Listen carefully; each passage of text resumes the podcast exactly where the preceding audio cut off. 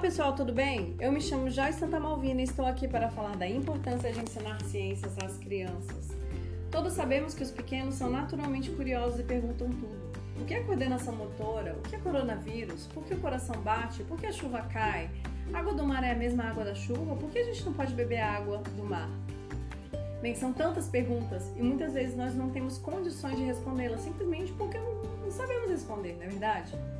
E você deve se perguntar: por que ensinar ciências às crianças? E eu te faço outra pergunta: por que não ensinar? Quando falamos de ensinar crianças, ciências para crianças, temos dois tipos de limitações que os pais geralmente enfrentam. O primeiro tipo de limitação é aquele que os pais dizem: não tenho formação, a, a ciência é muito complexa para mim. Como eu posso ensinar ao meu filho algo que eu mesmo não sei? E a segunda limitação é: ah, minha formação é alta demais, eu sou doutor pela USP, eu não consigo ensinar ciências a crianças pequenas. O meu pós-doutorado na Alemanha não me ensinou a ensinar crianças, me ensinou a trabalhar aqui no laboratório com as minhas coisas do dia a dia.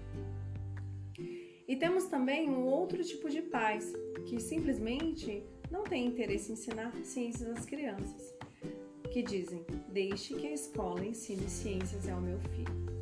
Esses pais, eles são omissos, eles acham que eles não têm participação nenhuma na educação formal dos seus filhos, o que é um grande erro. Nós sabemos que a educação formal dos filhos deve ser complementada dentro de casa, principalmente por aspectos afetivos. A criança aprende mais quando se envolve afetivamente com o seu tutor.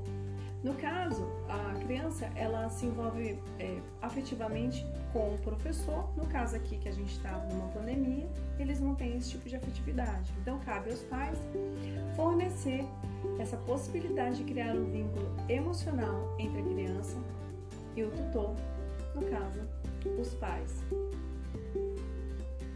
Bem, essas limitações que eu disse, elas acabam englobando todo tipo de pais e educadores, não é verdade?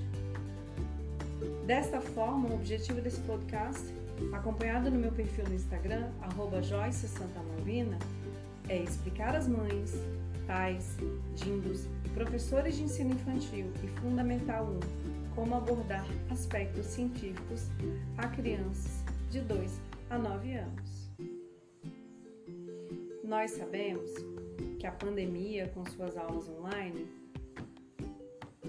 que são mais curtas que teriam habitualmente na escola, no chamado novo normal, afasta os estudantes da possibilidade de aprenderem mais, tirar suas dúvidas, fazer experiências e observações. Ao mesmo tempo, a pandemia trouxe a oportunidade aos responsáveis das crianças, pais, tios, mães, ensinarem os seus próprios filhos em casa mas eles muitas vezes não estão preparados para isso e precisam dispor de materiais que os auxiliem nessa tarefa. Outro motivo para a criação deste podcast é o nível das escolas. As escolas estão cada vez com o nível intelectual mais baixo.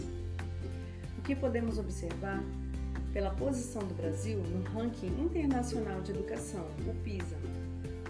Este ranking avalia separadamente, em anos distintos, matemática, leitura, ciências e em diversos países, comparando os resultados.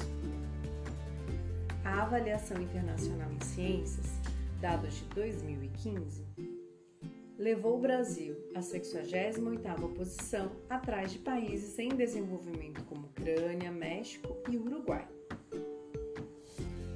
Isso é uma pena, porque muitos pais fazem enormes sacrifícios para dar a melhor escola aos seus filhos e muitas vezes enfrentam grandes dificuldades financeiras para poder pagá-las. A boa notícia é que você, pai e mãe, pode mudar em casa a educação dos seus filhos. Você pode ser o protagonista da educação, não a escola.